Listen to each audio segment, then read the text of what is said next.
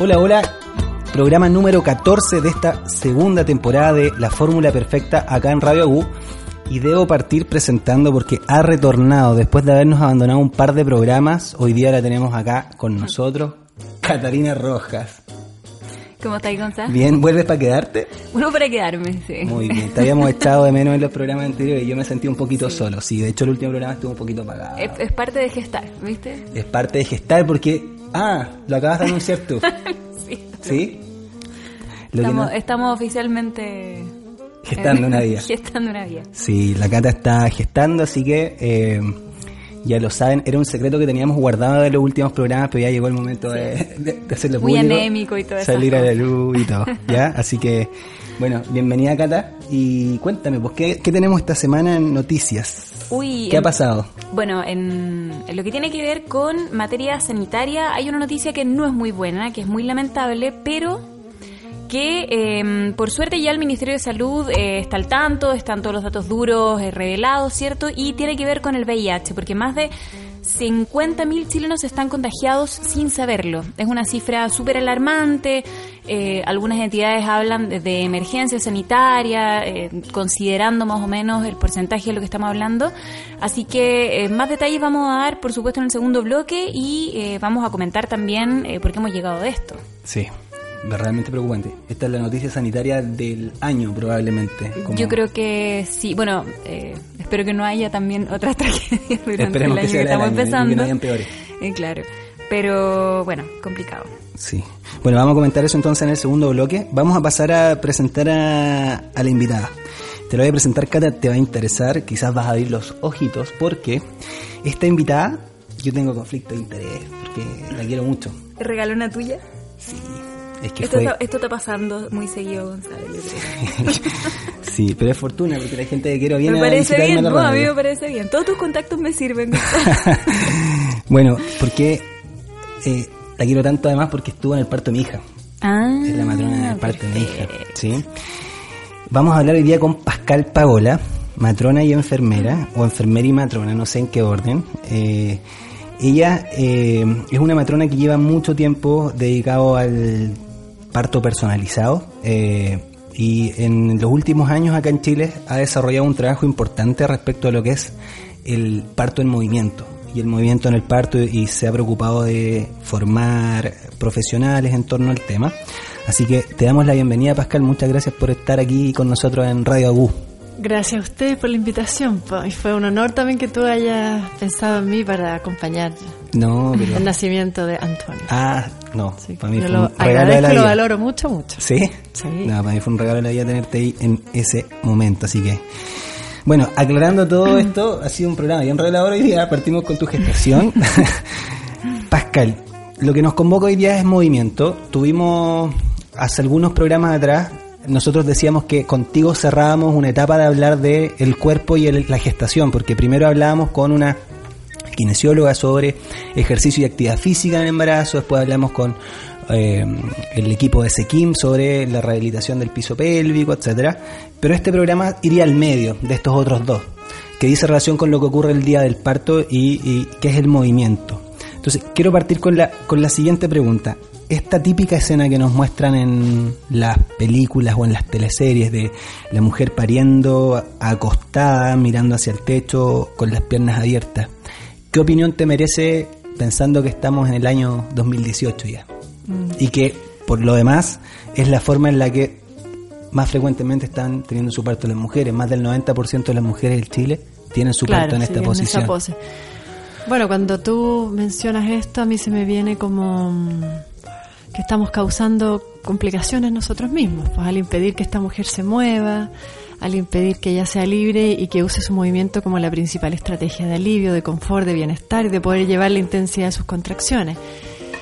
Eh, entonces, claro, la estamos privando de, de- de- de su principal recurso que tiene para que ella se autoproteja y pueda avanzar y avanzar en su trabajo parto y dar a un hijo de la manera más segura y fisiológica posible. Sí, porque Si la lástima es que todavía tantas mujeres sigan pariendo en esa posición en Chile cuando ya sabemos, por, solo por mirar a nuestros ancestros, ya lo, ya lo más primitivo ya lo sabemos, pero hoy en día además hay más evidencia, hay más testimonios de mujeres que como que te relatan lo bien que les hizo, lo bien que se sintieron, cómo pudieron postergar el uso de la peridural o incluso evitarla gracias a eso. Entonces también eso, eh, eso no hay que hacerle vista gorda a eso, que hay beneficios. Sí, de hecho, la, eh, hace poquito la OMS vuelve a sacar unas recomendaciones y dentro como de los cuatro pilares de estas recomendaciones coloca el movimiento eh, como un tema central dentro de un trabajo de parto para, una, para lograr una experiencia positiva. Tú mencionaste alivio, confort,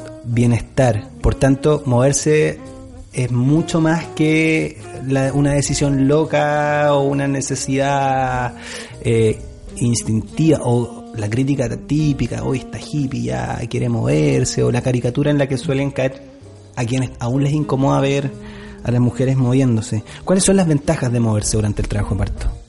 ¿Por qué importa el movimiento? o sea, claro, una de las ventajas, la principal, es que esa mujer, bueno, está activando toda su propiocepción, que eso ya tiene evidencia y te dice que se liberan como químicos que también te ayudan a llevar el dolor. Pero también esa mujer al, al moverse, eh, bueno, es como, es como su herramienta de distraerse también, de poder decir, bueno, hago esto y no estoy tan pendiente de este dolor o esta gran intensidad que genera la contracción uterina para que pueda ocurrir el parto.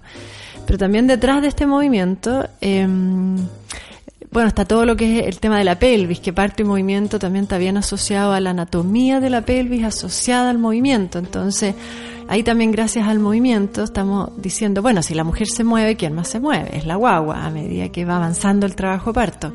Entonces estamos ayudando a la progresión de un trabajo parto gracias a, a, esta como asimetría, amplitud, transformación, modificación de estos tres huesos de la pelvis que están más móviles que nunca para el día del parto. Entonces, claro, cuando uno lo ve desde ahí, desde la anatomía y, y las estructuras anatómicas del cuerpo que genera cierto movimiento producto de una necesidad real de moverse, uno dice, bueno, todo esto está haciendo algo que sea más seguro, más seguro. Y finalmente lo que queremos hoy día son partos seguros, mujeres que lo recuerden bien, pero guaguitas que nazcan bien. En buenas condiciones. En buenas condiciones. Y, y un parto donde una mujer puede como usar sus recursos biológicos internos para poder llevar eh, todo este trabajo parto, qué mejor que eso. Entonces es una manera también de autoprotegerse ella misma para que su guaguita salga según el peso de esa guagua, según la posición de esa guagua, según el tiempo también que esa mujer, esa guaguita necesiten. Entonces, beneficios, beneficios hay muchos, desde la anatomía, desde la sensación, lo corporal, todo esto también está asociado a un trabajo corporal. Entonces, cuando hablamos de un trabajo que corporal también para la, la, preparación al parto, estamos hablando de antes, no solo de ver esto como en el trabajo parto. Ojalá que esa mujer lo pueda vivir antes de llegar al, al, inicio del trabajo parto, de poder sentirlo, de poder valorar lo rico que es moverse, la amplitud que ella tiene para poder moverse, las alternativas, quizás hasta posiciones. Me acomoda haber probado la cuclilla, por ejemplo. Mm. Me gustó, no, tal vez me, me, cargó, quizás la descartaría, pero esta, cuatro puntos, me encantó. La suspensión.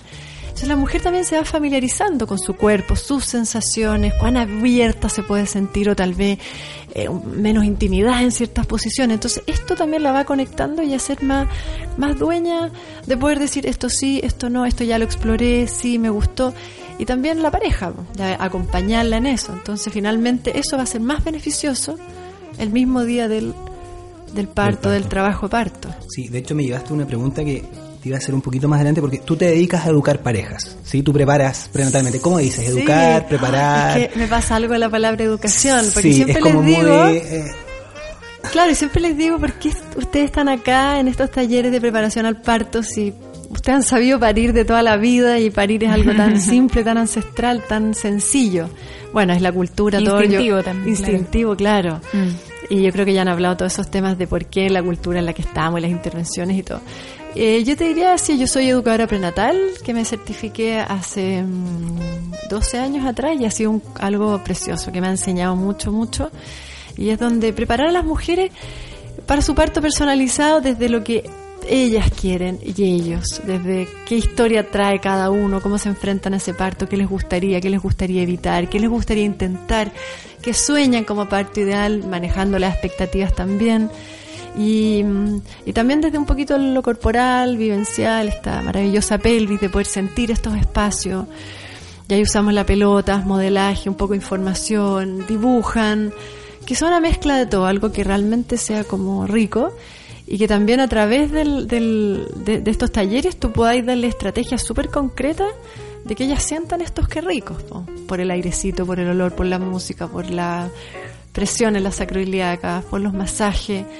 Y eso también los va uniendo como pareja, también un tema vincular con su agüita antes de nacer y, preparando para que tengan más confianza en ella y en su cuerpo, sí creo que es eso. Y lo otro de esta preparación, educación prenatal, es resignificar el dolor. Y ese es un gran desafío y me atrevo a decir que en general se logra. O sea, la mujer que venía con mucho miedo por, por, por el dolor, por, por esto cómo yo voy a poder aguantar, si es tan doloroso, mejor hagamos la cortita rápida porque pasar por esto es como que tengo mucho miedo. Eh, al final yo diría que la mayoría eh, quiere pasar por esa experiencia y ser dueña y libre de decir hasta aquí no más llego o démosle para adelante con todo. Y eso ya es, algo que es súper beneficioso pues, para la salud, para, para toda esa experiencia de parto, que esa mujer pueda, desde la fisiología, ojalá seguir lo más adelante que pueda sin intervenciones. Bueno, mm. la cara está recién empezando su gestación, pero todavía no pensáis en el día del parto, ¿sí? O, sea, desde que me enteré, sí. ¿Sí?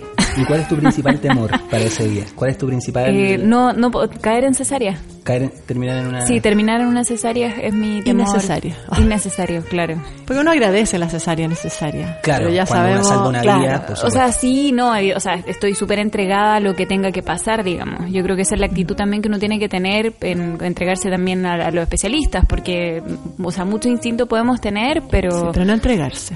O sea, no, pero o sea, de entregarse médicamente, en el sentido de que, claro, o sea, si, es que va a haber un riesgo o algo, hacer caso también en ese momento y estar como...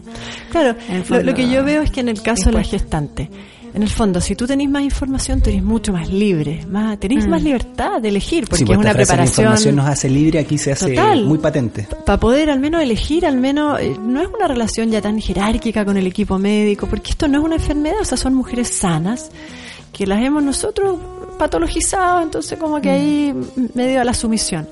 Y la idea de los talleres es que sea todo lo contrario a la sumisión. Pero, pero poder cuestionar, preguntar, porque también hay evidencia y respaldo de lo que estamos hablando. Entonces eso hace una relación mucho más horizontal y una mujer como más despierta de elegir algo importante en ese día que es su día obviamente abierto a que si hay una complicación, la mujer también ya generó una relación de confianza por todas esas cosas que eran importantes para ella y, obviamente ahí, sí, el experto en la complicación, que es el obstetra, hará lo que tiene que hacer. Claro.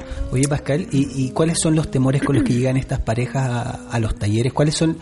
o sea, porque tú dijiste, tú eres el dolor. Es como muy centrado, tengo miedo al dolor, no me la voy a poder y no sé nada. Y el hombre te dice, y yo siento que voy a ser un estorbo. Heavy. Entonces, tan lindo como se transforman, eh, que como, como que lo ven más sencillo. Mm. Ven todo esto finalmente algo mucho más simple y que es más rico y que está muy asociado con el amor, con la compañía, con el querernos mucho y también ponernos en el lugar del otro. Como si, ¿qué te gustaría a ti que te hiciera? Ay, el masaje aquí en, en, el sacro, ya, qué rico, pero después ella se lo devuelve él. ¿Dónde a ti te gustaría? Entonces, al sentir también eso, vamos simplificando porque todo eso mismo sí se puede hacer el día del parto. Y así van pasando las horas, bueno, hablamos también del trance, un poquito de la fisiología de las hormonas, pero simplificado, pero que lo vean de una manera como, como linda y simple. Como cualquier experiencia amorosa en la vida también eh, eh, es similar a, ese día del trabajo de parto. Oye, Pascal, tú hablabas de dibujos. Eh, yo me acuerdo una dinámica que, que, aparecía en uno, que aparece en uno de los libros, en el libro La Nuria, y que lo, lo quiero conectar con el tema que nos presentaba la Cata, porque ya lo vamos a profundizar, pero creo que hemos llegado a este punto del VIH eh, como consecuencia de que no hablamos de sexualidad en nuestra cultura. En nuestra sociedad la sexualidad en general está bien eh, escondida bajo la alfombra. Las mujeres conocen su cuerpo, llegan a los talleres y tú les hablas de la pelvis y dicen, ay, sí, la pelvis, la pelvis, esto, o en verdad descubren mm. su cuerpo cuando van a los talleres. ¿Cuál es la impresión que tienes tú? Yo también eh, lo, he, con el tiempo y con todo el trabajo de, la metodología, de mi formación profesional de parte y movimiento, he introducido mucho más lo que es el cuerpo y el trabajo corporal. Y eso ha sido una gran herramienta y justamente porque no, no hay, no hay mucho conocimiento. No estamos muy conectados con nuestro cuerpo, parece. Bueno, es que la vida del día de hoy nos dificulta conectarnos, y además en una, en una gestante. Entonces, claro, hacer ese trabajo de la pelvis es muy bonito. Entonces esas mujeres finalmente, al sentir todos esos espacios, es como que te dicen, pero es que por aquí sobra el espacio para que pase mi guagua. Versus antes que como, bueno, ahí veremos si pasa. Como que no, no lo sé, muy dudosa. Aquí es mucha confianza de que sí. Entonces eso mm, es potente, pero yo hago una pregunta mucho más simple cuando partimos y por ejemplo les digo, bueno, ¿y qué es superine femenino? Y ni una sabe. No sé, estamos hablando de algo, bueno, no sé, una parte muy importante del cuerpo que la deberíamos de ver como en el colegio. claro, para allá Entonces de ahí te veis como, ahí veis claro lo que tú decías, entre la sexualidad y el perine, bueno, es importante que llegue relajado y cómo, entonces vamos buscando entre la respiración, el conocimiento, la sensación y con mucho cuidado por parte mía, porque también son partes íntimas, pero que para el parto sí son bien protagonistas. Entonces ahí sesión a sesión gradual, metiendo un poquito y adaptándome al grupo, pero que se conecten con su cuerpo, con su respiración, con su movimiento, con su espacio y genera mucha confianza. Y hay una cuota de pudor también, porque por ejemplo, a mí me pasa que efectivamente el dolor para mí no es un tema. O sea, yo confío en que en que voy a, en, el fondo, tener un umbral de dolor, me imagino, o sea, estoy preparada para el parto, o sea, todas estamos preparadas para eso, digamos, fisiológicamente. Claro, te vas a Entonces, eh, claro, y me imagino que llega un momento incluso, como todos los golpes que de repente uno se puede dar, que el dolor hasta se te pasa, entre comillas, o sea, va a ir superando umbrales, no sé, tengo esa sensación, no, no es el tema.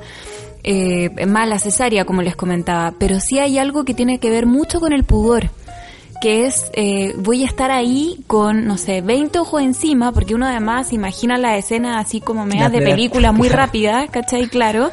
Y con mi pareja al lado, que en verdad me va a ver, pero en la peor escena del mundo, o sea, más encima sentís como un tema como de poco romanticismo, total. Entonces, no, qué vergüenza. O sea, a mí, de verdad, yo ojalá estuviera así con el, puro médico y chao, o sea, como, y que nadie me viera en esta posición de vulnerabilidad extrema, de, así, casi como en pelota, digamos, están comentándolo así. Como podría llegar a necesitar eso. Es que es como el tema de la intimidad. Entonces, el tema de la intimidad. Claro, no, pero me imagino que deben haber muchas mujeres, claro, que, que sienten ese pudor, o sea, como... Y, pasa también eh, cuando uno se imagina en el embarazo más adelante. Yo tengo 14 semanas y de repente digo, ¿cómo voy a llegar al séptimo mes? Así como... Así como gorda y no sé qué. Y, y uno empieza como a operar un montón de te aparecen muchos TOC, yo creo también. Yo creo que además que sí, pero esos son como desde el primer trimestre, después van a venir otros del segundo y el tercero, y por eso también está como tan identificado. Y ya el tercero, como que uno termina que te da lo mismo, el, quizá el tema más corporal, pues ya veis como todo, en gestación, toma toda tu guatita tan linda, tan grande, tu cuerpo tan transformado para recibir esa guagua, entonces ya quizás tú, tus preocupaciones de ahora van cambiando.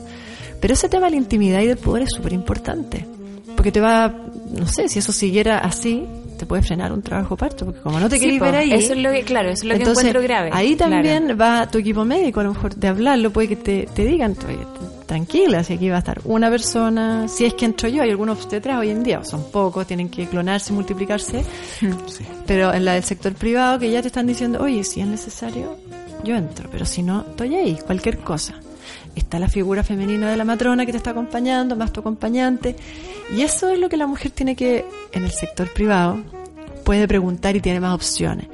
En el sector público sabemos que no es así todavía, pero no quita que igual se informe y que al menos después deje reclamos. Si es que lo que le prometieron, lo que mm. leyó en el Chile Crece, lo que quiso y lo que sabe que es lo seguro para su guagua no se cumplió, debe generar un reclamo y eso ya también está moviendo y bueno, y van a conocer también la maternidad en el sector público, tienen acceso a preguntar, em, hay consultorios en que también están más abiertos, bueno, hay que, hay que, hay que como que moverse, no estar porque efectivamente eh, no es normal que hayan 20 ojos mirándote, o sea, ocurre, ocurre, ¿no? o sea, lo que dice la cara además, y que las teleseries, las películas nos han mostrado esta escena de una mujer en esta sala, como yo planteaba al inicio, acostada mirando hacia el techo con las piernas abiertas, luces encendidas, puertas abiertas de la sala, la gente paseándose. Como un paro cardiorrespiratorio, ¿no? Como, una, emergencia. Claro, como una urgencia vital, como si estuviera muriendo alguien en la sala. Y ah, totalmente. Sí. No, y si por ahí tenía una mamá que tal vez, hoy tanto que me costó el parto contigo, mi hijita tanto que sufrí, tuve veintitantas horas y todo, se te va sumando, lo que hay escuchado, lo cultural, entre una amiga, y la verdad es que eso te queda y, te queda de verdad, así, muy, muy impregnado adentro. O sea, de hecho, sí, El, el, tema de las horas, porque por ejemplo, claro, yo no le tengo miedo al dolor, pero eso que tú comentas recién es súper clave. O sea, uno guarda la información de las personas cuando te dicen, no, tuve un trabajo de parto de no sé cuántas horas, y uno dice, ay, por favor, que dure 15 minutos. sí, que me podría volver loca. Pero ¿sabéis qué? Yo encuentro súper bueno que la mujer, y en tu caso lo puedas identificar ahora, porque sabéis que a lo mejor ese es tu desafío. Y, eso es lo que se va a trabajar durante los talleres. Y tú tenés que darle a eso y también quizás, ¿por qué, ¿por qué es tanta esa mi preocupación desde la intimidad, desde el pudor, qué sé yo?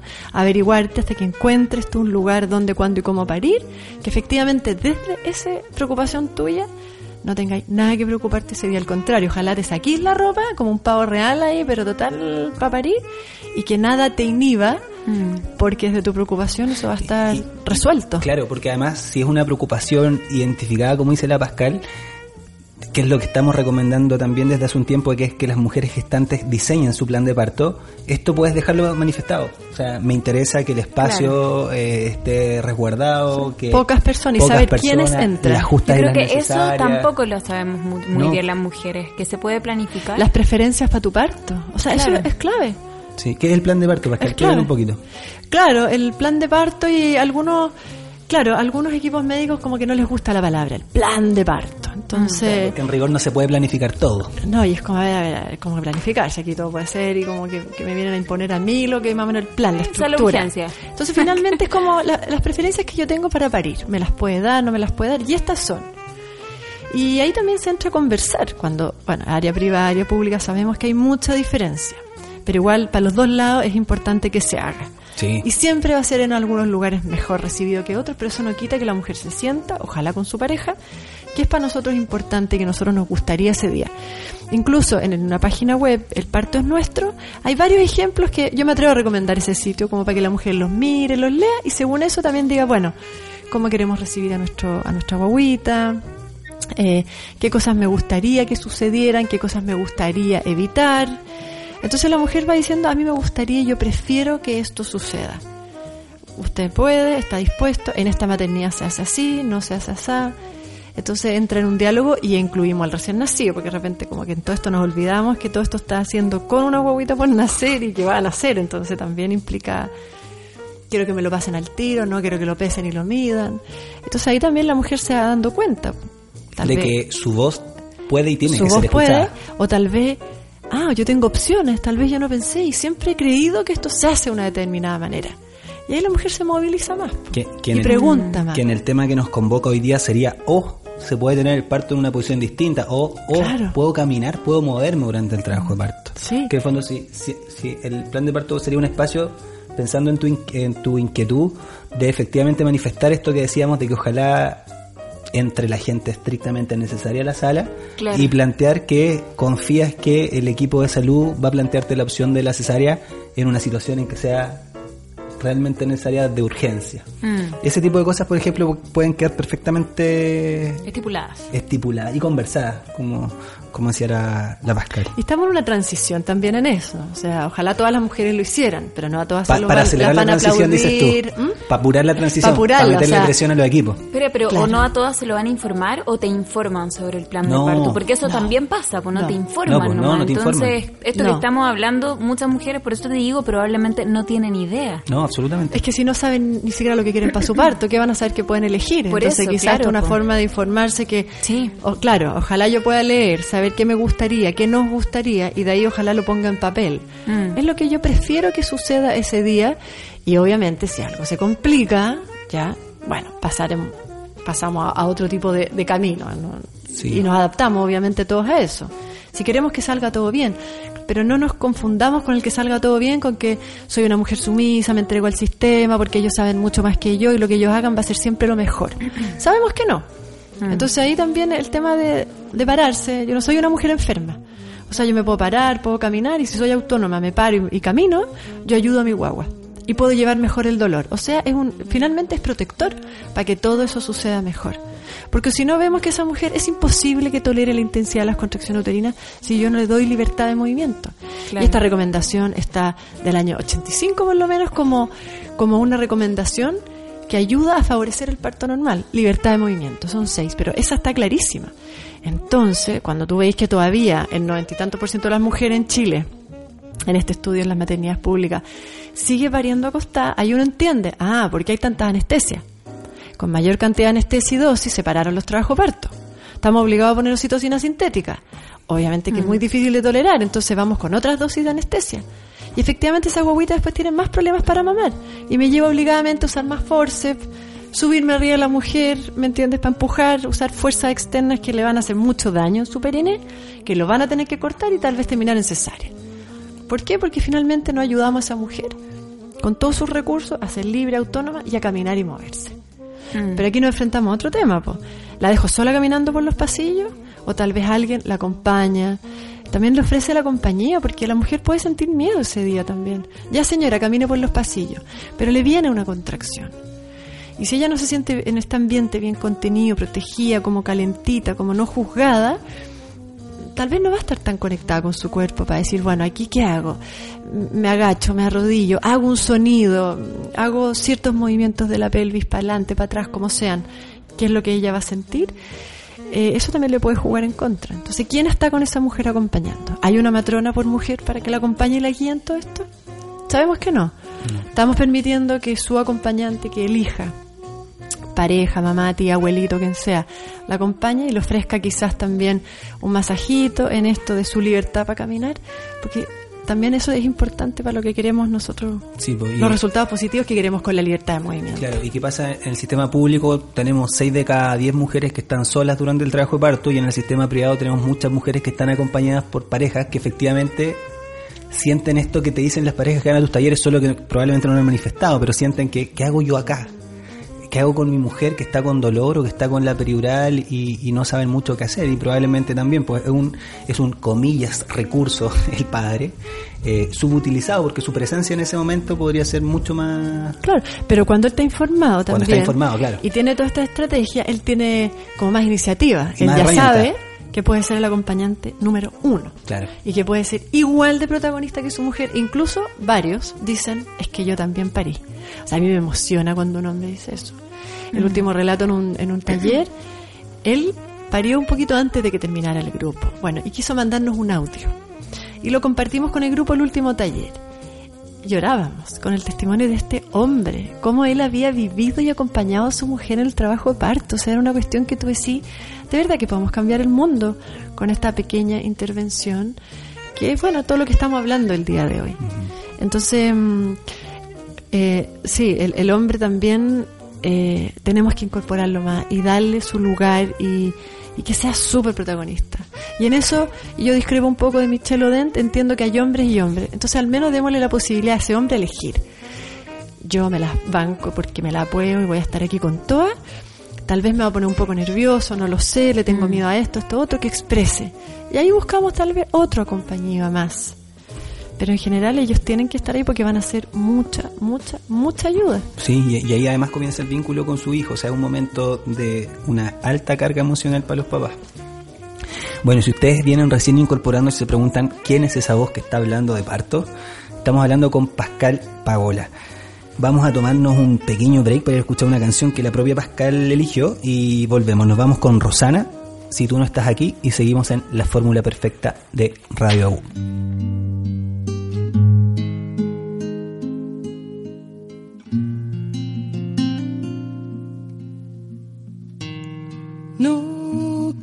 estar sin ti. Si tú no estás aquí,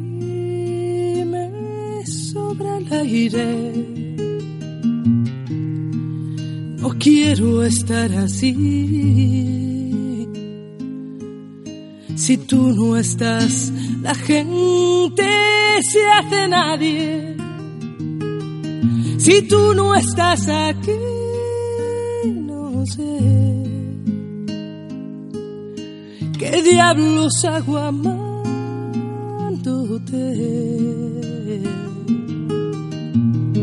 Si tú no estás aquí, sabrás que Dios no va a entender por qué te vas. No quiero estar sin ti. Si tú no estás aquí,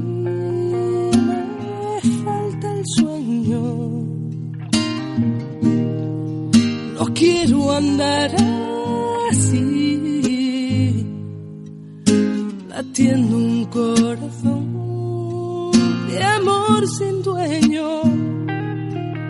Si tú no estás aquí, no sé qué diablos hago amándote.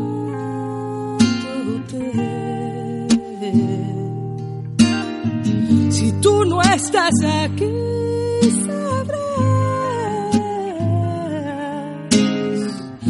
Dios no va a entender por qué te vas. Derramaré mis sueños si algún día no te tengo.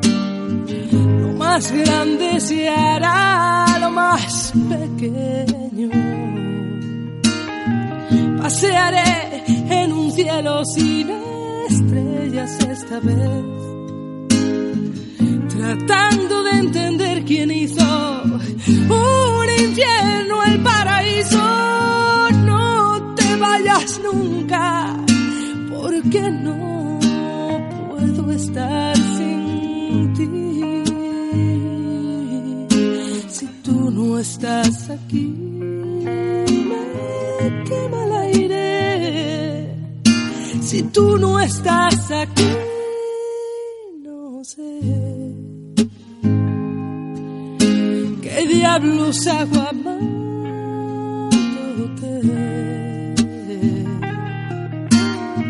Si tú no estás aquí, sabrás que Dios no va a entender por qué te vas. Si tú no estás aquí,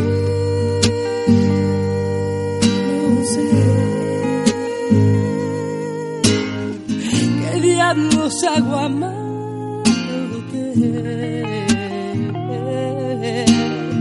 Si tú no estás aquí, sabrás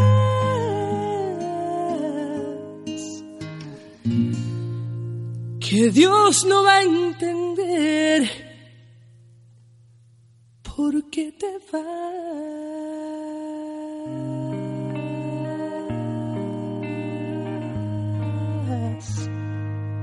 Si tú no estás aquí.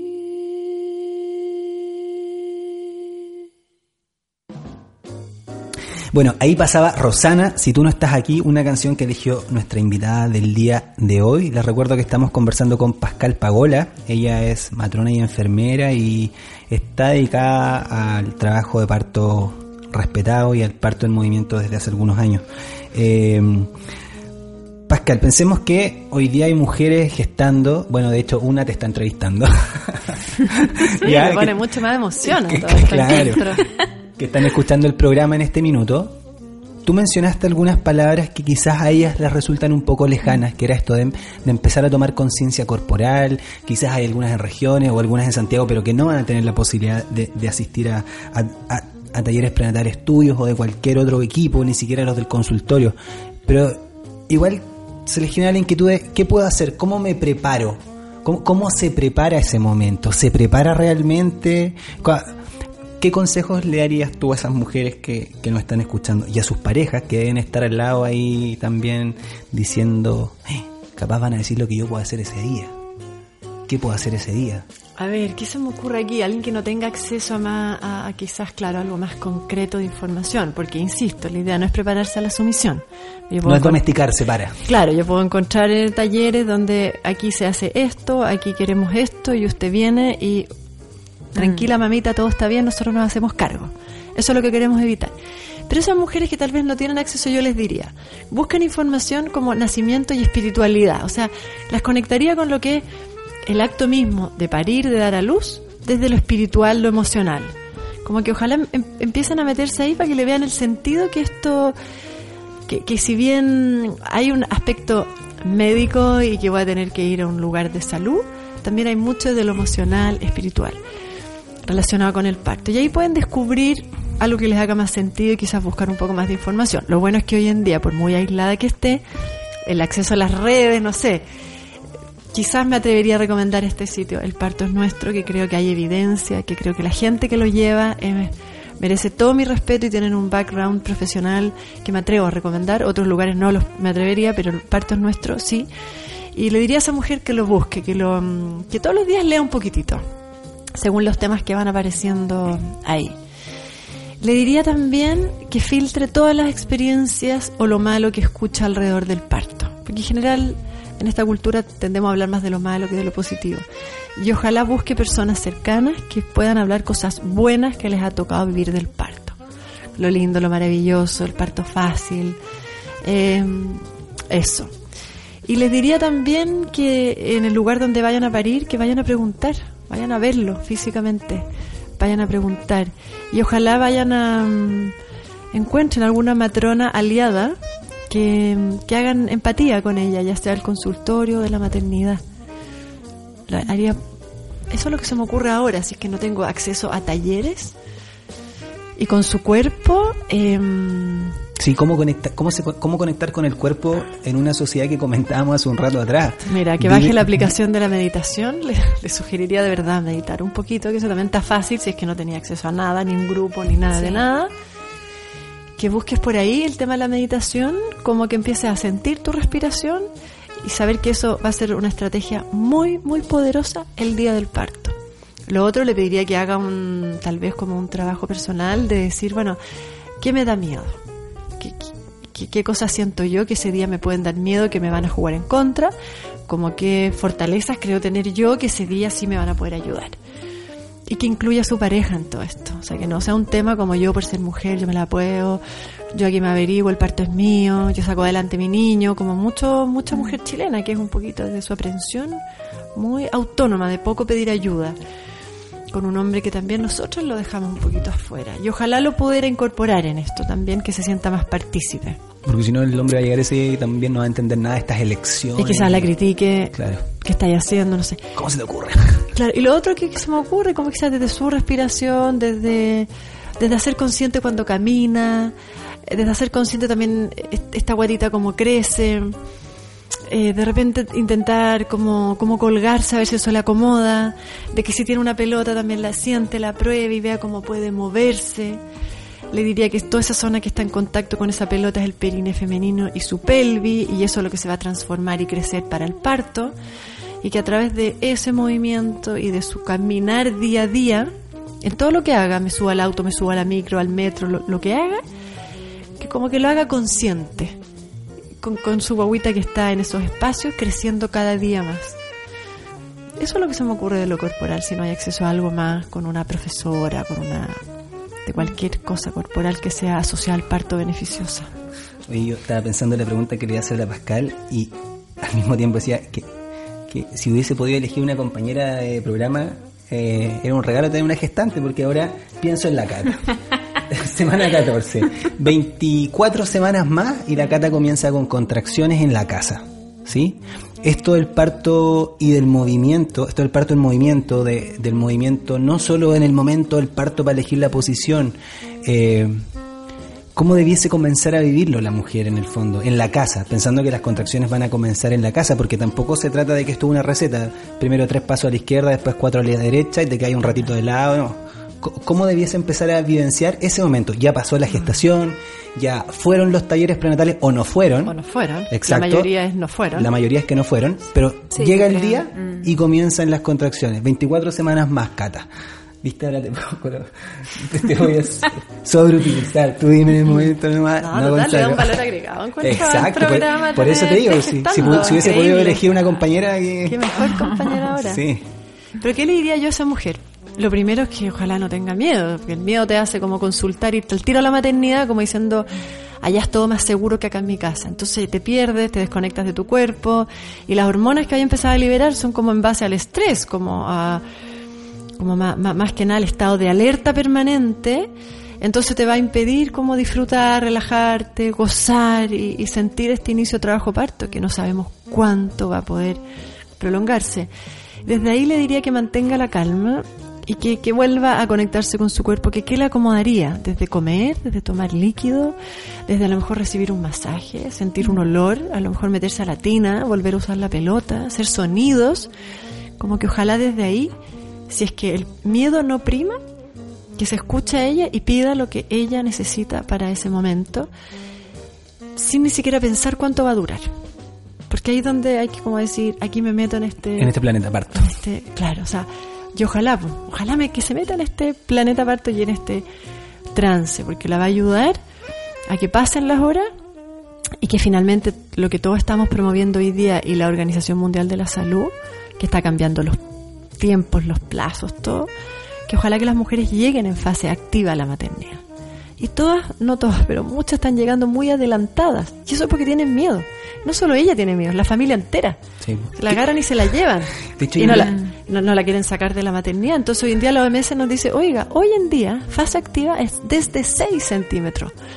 En mi época era desde 3 centímetros. Entonces imagínate hoy día es como si una fase inicial muy variable tiene más tiempo. Y démosle más tiempo a las mujeres.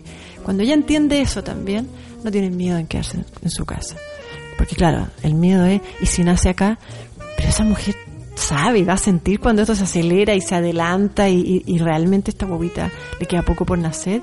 La mujer, la gran mayoría, siente y sabe cuándo se tiene que ir. El dolor es la que la va a guiar. Exacto. Claro, tiene que empezar a concentrarse efectivamente en su cuerpo y empezar a sentir las señales. Claro. Siento adentro que algo se mueve claro, o no. No, no es a que sentirlo sin, sin la razón, es como... Porque yo puedo decir, sí, as- ya rico, me muevo en la pelota, me ponen olor y, y- y está exquisito esto. Pero puede que tu cabeza todavía esté tan, tan funcionando, pero si me pasa algo, y si me demoro mucho, y, y seguí organizando la casa, y seguís manduqueando a la pareja en lo que hace y lo que no hace, te va a costar de verdad meterte en eso. Entonces los que estamos alrededor tenemos que ayudar a esa mujer a que de verdad ella deje de pensar, deje de organizar, y el hemisferio de la emoción funcione a mil. Y eso lo hace mucho el ambiente. Y cuando eso de verdad ocurre y hay confianza, eh, las mujeres viven todo esto en su casa varias horas y no se arrepienten, al contrario, vivieron algo tan, tan lindo. Y en la casa que se, que se muevan, que se... Ah, claro, bueno, el movimiento, que, que se sientan, pues desde el movimiento de caminar, de colgarse, dar una vuelta a la manzana, cuatro puntos, eh, de lado a lo mejor en la camita, a lo mejor está cansada y necesita ponerse cojín entre las rodillas y dormir entre contracción y contracción. De repente se alivianaron y hasta quieren ver un- una película linda o música y después volvieron, Tina, o sea, como libertad, libertad absoluta de lo que de lo que ellos creen que va a ser lo mejor para ellos en ese momento. llegan al hospital o a la clínica, público o privado, eh, es necesario que se acuesten todo el tiempo. Sabemos que ya no por la monitorización, era una excusa que le, que le daban. ¿Qué les recomendamos? Que ojalá sigan, sigan en la misma línea, escuchando Ojalá sigan en la misma línea y si ellas saben que eso es lo beneficioso, que también lo digan. Que lo digan, que lo digan a la matrona que los va a recibir. Las matronas cuando de repente vemos mujeres empoderadas y que saben, es un gran aprendizaje y uno, uno al final te vaya alineando con lo que esa mujer te está pidiendo. De más, pues. Entonces eso también es bueno. Y ojalá que todas las mujeres cada día pidan más lo que ellas saben que es lo mejor, lo que ellas sientan en el contexto de mujeres sanas y que esto es fisiológico, que es la mayoría de las mujeres. Exacto. A propósito, de la te- a propósito de la temporalidad, no tiene mucho sentido, eh, bueno, es fácil para mí decirlo ahora sentado aquí en el programa, pero eh, preocuparse del tiempo en un evento que después a posterior cuando las mujeres lo recuerdan han perdido toda conciencia de temporalidad, no tiene sentido en el fondo. Es como, no te preocupes del tiempo de un evento en que en verdad no vas a estar consciente de cuánto va a durar. Las mujeres piensan muchas veces, pa- pasan los dos fenómenos. Hay algunas que piensan que ha pasado mucho tiempo y en verdad ha pasado poco. Y hay otras que piensan que ha pasado muy poco tiempo y ha pasado mucho. Claro, entonces, horas. Exacto, entonces como a priori también recordarles eso, la temporalidad del parto cambia tanto en cada mujer que estar tan pendiente del tiempo es improductivo y, y las va a hacer estar así como apretadas, no, no les va a permitir... Claro, porque ahí, ahí puede ser el rollo, por ejemplo, que la familia está siempre preguntando, ¿y cuánto falta para el parto? Es lo que más le interesa saber, ¿cuánto pesó la guagua, cuánto falta para el parto? Y eso podría ser para una mujer como decir, chuta, pero como que puedo sentir que no avanzo, estará fallando mi cuerpo, que esto va muy lento para lo que yo pensaba. A lo mejor han pasado tres horas, ella ingresó con cierta dilatación y avanzó tal vez un centímetro en tres horas. Eso hoy en día es considerado, si la mamá está bien y la guagua está bien, algo absolutamente normal.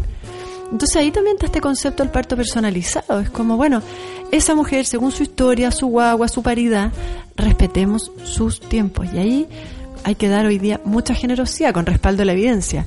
Y los profesionales de la salud van a tener que entenderlo. Sí. Sí, Entonces, yo creo que esa- como dices tú lo estamos entendiendo unos a la buena y otros un poco presionados por, por todo esto. Claro, porque queremos queremos normalizar el parto en Chile, entonces darle más tiempo a, a la mujer, como decís tú, es súper, súper importante.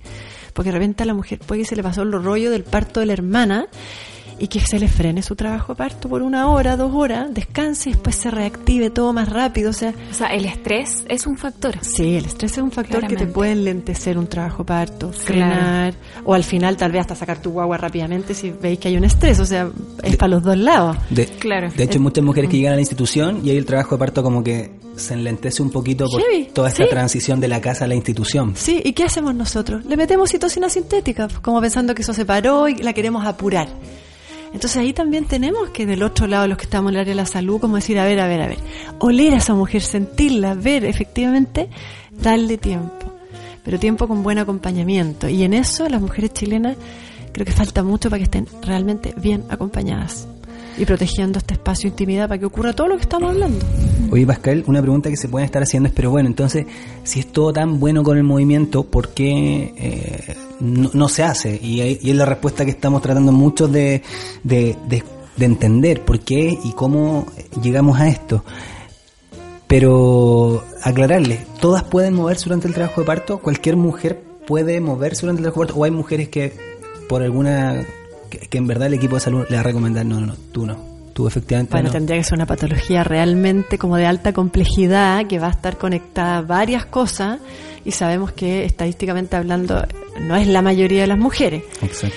Pero incluso una mujer que tenga una inducción, a lo mejor es una diabetes un poquito hasta complicada, que haya que inducirla, intervenirla, eh, igual se va a poder mover, claro, va a tener un monitor más, más, más permanente, sí, tal va a tener una vía venosa, sí, pero igual esa mujer se va a poder mover cerquita de la cama, depende del tipo de monitor, o sea, también ahí es como, es como la flexibilidad y es la buena voluntad. Y la expertise, obviamente, en los buenos cuidados de matronería, porque uno tiene criterio para decir esta sí, esta no. Pero, pero también hay mucha voluntad. Cuán, cuán lleno está tu servicio, cuántas ganas tú tienes y cuánta convicción de que eso es bueno para la mujer o no.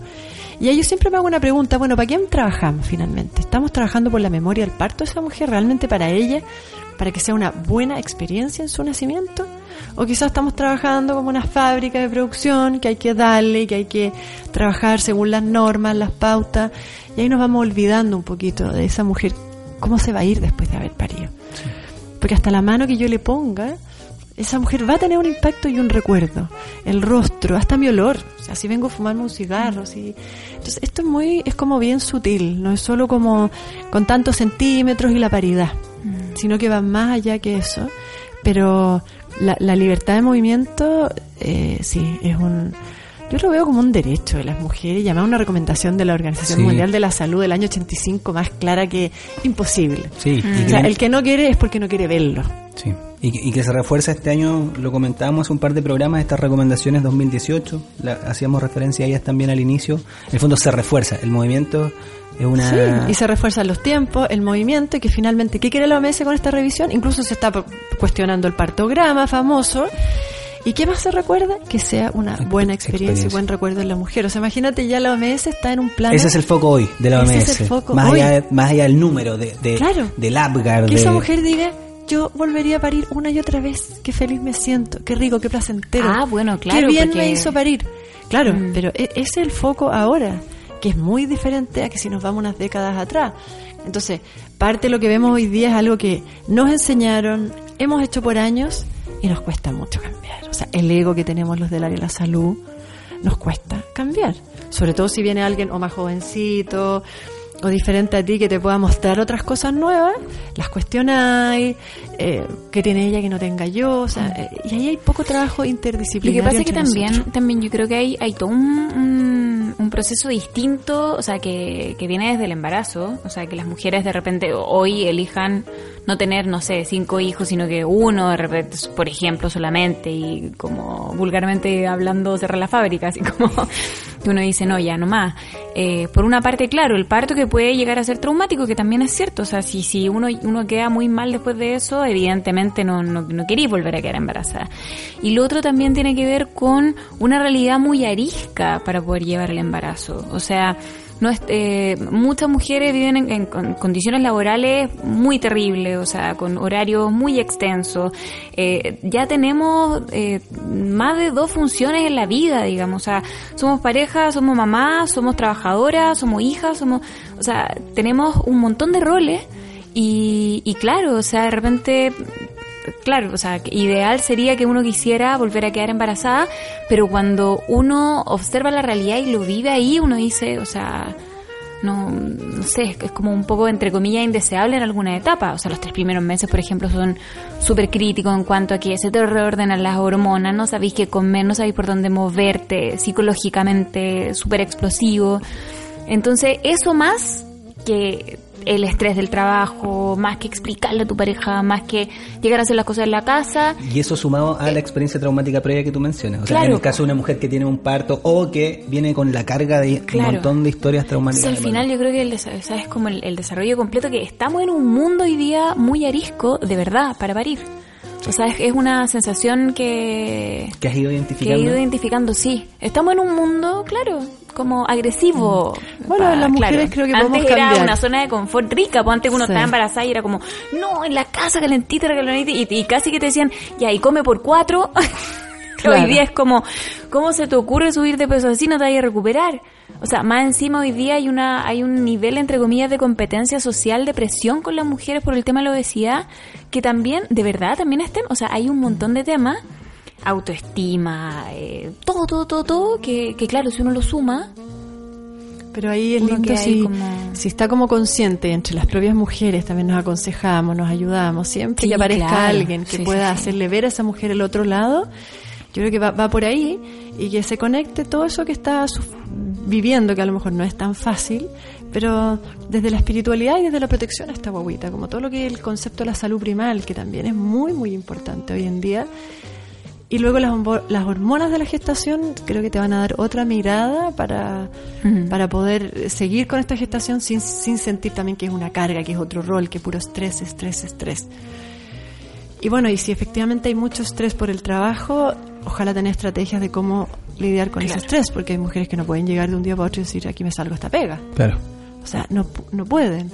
Sí. incluso pegas que ni siquiera te gustan. Entonces eso va generando estrés. Y ese estrés, si lo mantengo, lo mantengo, lo mantengo y no me preocupo, eso es ansiedad para la guagua. O sea, esa- ese nivel de ansiedad permanente, eso sí podría tener un poquito de alteración a futuro en esa guagua. Oye, Pascal, yo, yo me estaba guardando una pregunta para el final, que es la que yo creo que quienes nos están escuchando y sabían que íbamos a hablar de movimiento, el parto en distintas posiciones, están esperando y yo creo que se van a decepcionar con la respuesta. Pero tengo que hacer la pregunta tal cual. A ver cuál. ¿Cuál es la mejor posición para parir? Ah, sí, pues. ¿No, no? Es ¿Cuál es la mejor posición para parir? La que la mujer elija. Exacto. O sea, No, claro. obvio. Tiene una respuesta. La que la mujer una que no elija. esperan. Ellas esperan que muchas veces que uno les diga, diga, no, cuclilla, cuclilla, tal cual, de lado. claro. no. Claro, te das cuenta como las mujeres estamos súper ese día para ser obedientes, la obediencia Sí, al po. máximo. Sí. Pero bueno, si estamos ya con todas las hormonas y bien protegidas y todo, esa mujer va a parir como quiera parir, o sea. Y el tema es que el equipo médico ahí sí apañe Y, en eso. y la acompaña en esa posición. En esa. No hay, Sin castigar, sin muévete para allá, muévete para acá. Pero ¿cómo se te ocurre esa posición? Que me voy a estar agachando, ¿no? Claro, y claro, a veces esto puede ser hasta en el auto de repente. Tú pensaste que llegabas ya a la maternidad, no llegaste. Bueno, y puede suceder, no es lo que uno busca, pero de repente hay partos más rápidos. Claro. Pero, mm, pero el resto escucha tu cuerpo. Ahora, si tú me preguntáis a mí por los partos, incluso anoche tuve un parto, eh, la, mujer anoche se colgó. Cuatro puntos, cuatro puntos, cuatro puntos todo el rato. Y cuando ya sintió la cabeza saliendo, se cuelga. Sí, cuatro puntos o cuatro apoyos. Claro. Cuadrupedia, cuatro puntos. Y la mayoría busca harto esa posición. Sí. El cuatro puntos, cuadrupedia, ya sea con apoyo en las manos, en el suelo o de algo. Y eso, si nos vamos a la pelvis misma, claro, es una pelvis que está. De partida hay mucha fuerza de gravedad que nos está ayudando para el parto. Es un sacro que está muy móvil, nada le está impidiendo desplazarse a medida que avanza la cabecita de la guagua. Y es una pelvis que tiene toda la libertad de poder moverse. Entonces, finalmente, esa posición podemos decir que facilita mucho el parto. Sí. Una posición muy usada. ¿Qué te pareció, Cata, la invitada de hoy día pa- para tu debut público en el programa de tu gestación? ¿Qué te pareció? Maravilloso, pues estoy ¿Sí? muy contenta con toda la información, de verdad que sí, agradecida completamente. Oye, Pascal, queremos agradecerte la invitación. Se nos pasó el tiempo volando. Te vas Sí, a morir cuánto tiempo llevamos de programa. No, no tengo idea, pero también lo pasado súper dando. Sí, señas. ha sido una señal, ha sido una conversación súper fluida, así que también sabemos que tu agenda está bien ocupada, así que gracias por acompañarnos hoy día acá. Yo sé que pa- para mujeres y, y- y parejas de estas mujeres que nos están escuchando, o familiares que los van a acompañar el día del parto, va a ser súper, súper productivo. No sé si hay algún mensaje final que quieras decirle a, la- a quienes nos están escuchando, a nuestros auditores. Eh, fuerza entre las mujeres, pues hay que ser solidaria entre las mujeres y ayudarse a parir. Y exigir los derechos nomás, creo que hay que cabronarse un poquitito en este tema, no ser tan pasiva. Excelente. Sí, eso. Y hay harta gente, hay hartas redes, sí, hay harto. Así que vale la pena. Bueno, gracias Pascal. Gracias, Pascal. Gracias a ustedes. Oye, Cata, y antes de cerrar el programa, volvemos a comentar esto último. Uf, el temazo escandaloso. Algo comentamos en la primera temporada cuando, en la, cuando en la Universidad de Chile hicieron exámenes gratuitos el año pasado. Lo comentamos, claro, porque eh, efectivamente, gracias a esos exámenes gratuitos, la Universidad de Chile, bueno, esas estadísticas permitieron eh, reconocer mayor cantidad de casos, ¿cierto? Claro, ellos esperaban, me acuerdo, algo así como dos casos en 600 personas y... Fue bastante más, ocho, no o me acuerdo claro. sí. Sí, bueno, esa cifra no, no Fue, me una, acordaba. fue una cosa... Pero sí, eh, bueno, lo que está ocurriendo ahora es que según la encuesta nacional de salud 2009-2010, el 28,8% de los consultados admitió haberse realizado el examen de VIH en el último año, y esta cifra para los expertos es muy baja. Y eh, luego de eso, ¿cierto? Se revela que en la última encuesta nacional de salud eh, la situación empeoró, que fue la que se reveló en diciembre, ¿cierto? Que no se ha revelado completamente, pero que han salido algunos datos, entre ellos los de VIH. Y empeoró porque solo el 17,2% de las personas reconoció haberse hecho el examen de VIH. Entonces, eh, cuento corto, cerca, del, eh, cerca de 50.000 chilenos están contagiados hoy día con VIH sin saberlo. Lo cual es gravísimo porque evidentemente esto amenaza a muchas personas sanas, ¿cierto? Que no portan el virus. Y eh, bueno, claramente, eh, por una parte las personas no se están haciendo el examen, que es lo que estamos comentando, lo cual es, es y muy siguen grave propagando la enfermedad. siguen propagando la enfermedad y por otro lado, evidentemente hay una falta de uso de preservativo que eh, no, o sea, no, no está, no está quedando muy claro parece La en la sociedad chilena. Claro, la, la relevancia que tiene. Y eh, bueno, siguiendo con las cifras, un 50% no sabe sobre su condición. ¿Ya? Esto es muy grave también. Eso es Ahora, brutal. eso es brutal. Para que nos hagamos una idea, hoy día Chile está teniendo esto de que estamos hablando del VIH es comparable con países africanos. Sin, sin ser Entiendo peyorativo, que sí. pe- pero entendemos que... No, no, no, todo lo de- contrario. Lo que pasa es que efectivamente salud- es una zona en el mundo donde, claro, el porcentaje es altísimo y efectivamente es una emergencia y todo. O sea, Estamos llegando eh, claro, no es una comparación discriminatoria, No. sino que al contrario, eh, debe- una, o sea, una comparación claro. desde la salud pública, desde la. Absolutamente, absolutamente. Que, que nos sirve para poder en el fondo Pa' poder vernos en el mapa, claro que sí. Eh, bueno, en, en otros datos duros, la segunda alerta que llegó el año pasado con el informe de ONU-SIDA avisaba sobre un crecimiento del 34% en el número de casos para nuestro país entre 2010 y 2016, que también es muy alto. Y la última llegó hace un par de semanas de la mano del Hospital Clínico de la Universidad de Chile, que está Que fue cuando se tomaron estos exámenes a fines del año pasado. Sí. Así que bueno, se supone que el Ministerio de Salud está ideando, ya lo ideó, pero lo está dando a conocer de poquito, ¿cierto? Una especie de plan que, eh, por supuesto, incluye em, realizar mayor cantidad de exámenes a la población. eh, y el llamado es ese, a atreverse. O sea, hay muchos mitos al respecto que tienen que ver también con el perfil un poco conservador del país y eh, responde a que muchas personas a veces no se hacen el examen, por ejemplo, no precisamente por miedo, sino que también por vergüenza. Es como, no, a ver, espera, yo tengo una pareja estable, siempre he tenido pareja estable, por ejemplo, pero eh, la película se llama Durmiendo con el enemigo, o sea, uno nunca sabe lo que puede pasar del otro lado y es una irresponsabilidad personal también eh, creer que eso te va a salvar de alguna manera. Así que yo creo que el llamado, el, el principal, bueno, el uso del preservativo evidentemente, pero hacer, considerando esto, hacerse el examen hoy día de verdad es ya una responsabilidad personal importante. Sí, de hecho es bien probable que en los siguientes programas ma- vamos a seguir hablando de algunas de estas eh, de esta contingencia en, Y en porque torno van a cambiar las van a ver, cifras. exacto. De nuevo van a cambiar. Y porque además, eh, claro, el, el tomar el examen en el escenario actual es fundamental, pero esa es una medida en virtud de la emergencia que hay. Pero hay que empezar a pensar también qué está pasando con nuestros eh, jóvenes y adolescentes, qué educación sexual están recibiendo, porque efectivamente el grupo eh, hoy día más afectado con contagios son los adolescentes entre los 15 años y, y los jóvenes entre 25 años. O sea, entre los 15 y los Sí. 25 años se concentra el gran porcentaje de casos hoy día. ¿ya? Lo cual también es una tragedia, Gonzalo, ojo, porque evidentemente estas son, eh, o sea, este es el grupo de la población, ¿cierto?, que va a traer a los futuros niños también. para llegar, exacto. Ah, bueno, sí, sí, sí, no, no, no, eso, eso mismo. Efectivamente, son, es la generación que justamente está trayendo nuevas vidas Claro. al mundo. Ahora, afortunadamente, y esto para quienes no lo saben, todas las mujeres gestantes en Chile, cuando inician su control del embarazo, se les solicita un VIH. Así es. ¿Ya? Ahora, lo importante es que el resto de la población se tome, porque no nos sirve nada que solo Claro las mujeres sí. gestantes, porque de hecho lo vienen haciendo hace muchos años, las mujeres gestantes tomándose VIH, pero a pesar de eso llegamos a esto. Así que, bueno, dejamos esta noticia ahí tirada, quedamos un poco helados con las cifras, eh, La empezar a tomar conciencia y seguro que la vamos a retomar que, más adelante, ¿sí? Y bueno, Llegamos al final del programa, solo recordarles que nos pueden escuchar en nuestra página web www.radioagu no, me equivoqué. www.agu.fm y nuestras redes sociales si son arroba radio Agu, Arroba en Radio Facebook, el Instagram. eh, y recuerden también que nos pueden escuchar en iTunes. Seguimos ahí en el top 10 de los programas más escuchados en la categoría Salud y Familia. Así, Mm. Así que, que estamos gracias. muy contentos por eso. Y bueno, nos vemos en otro programa. Este y todos los anteriores los encuentran en nuestras redes sociales. Así que bueno, nuevamente agradecer a Pascal, a quienes nos acompañan detrás de los micrófonos y nos vemos en otro programa. Chau. Chau, chau.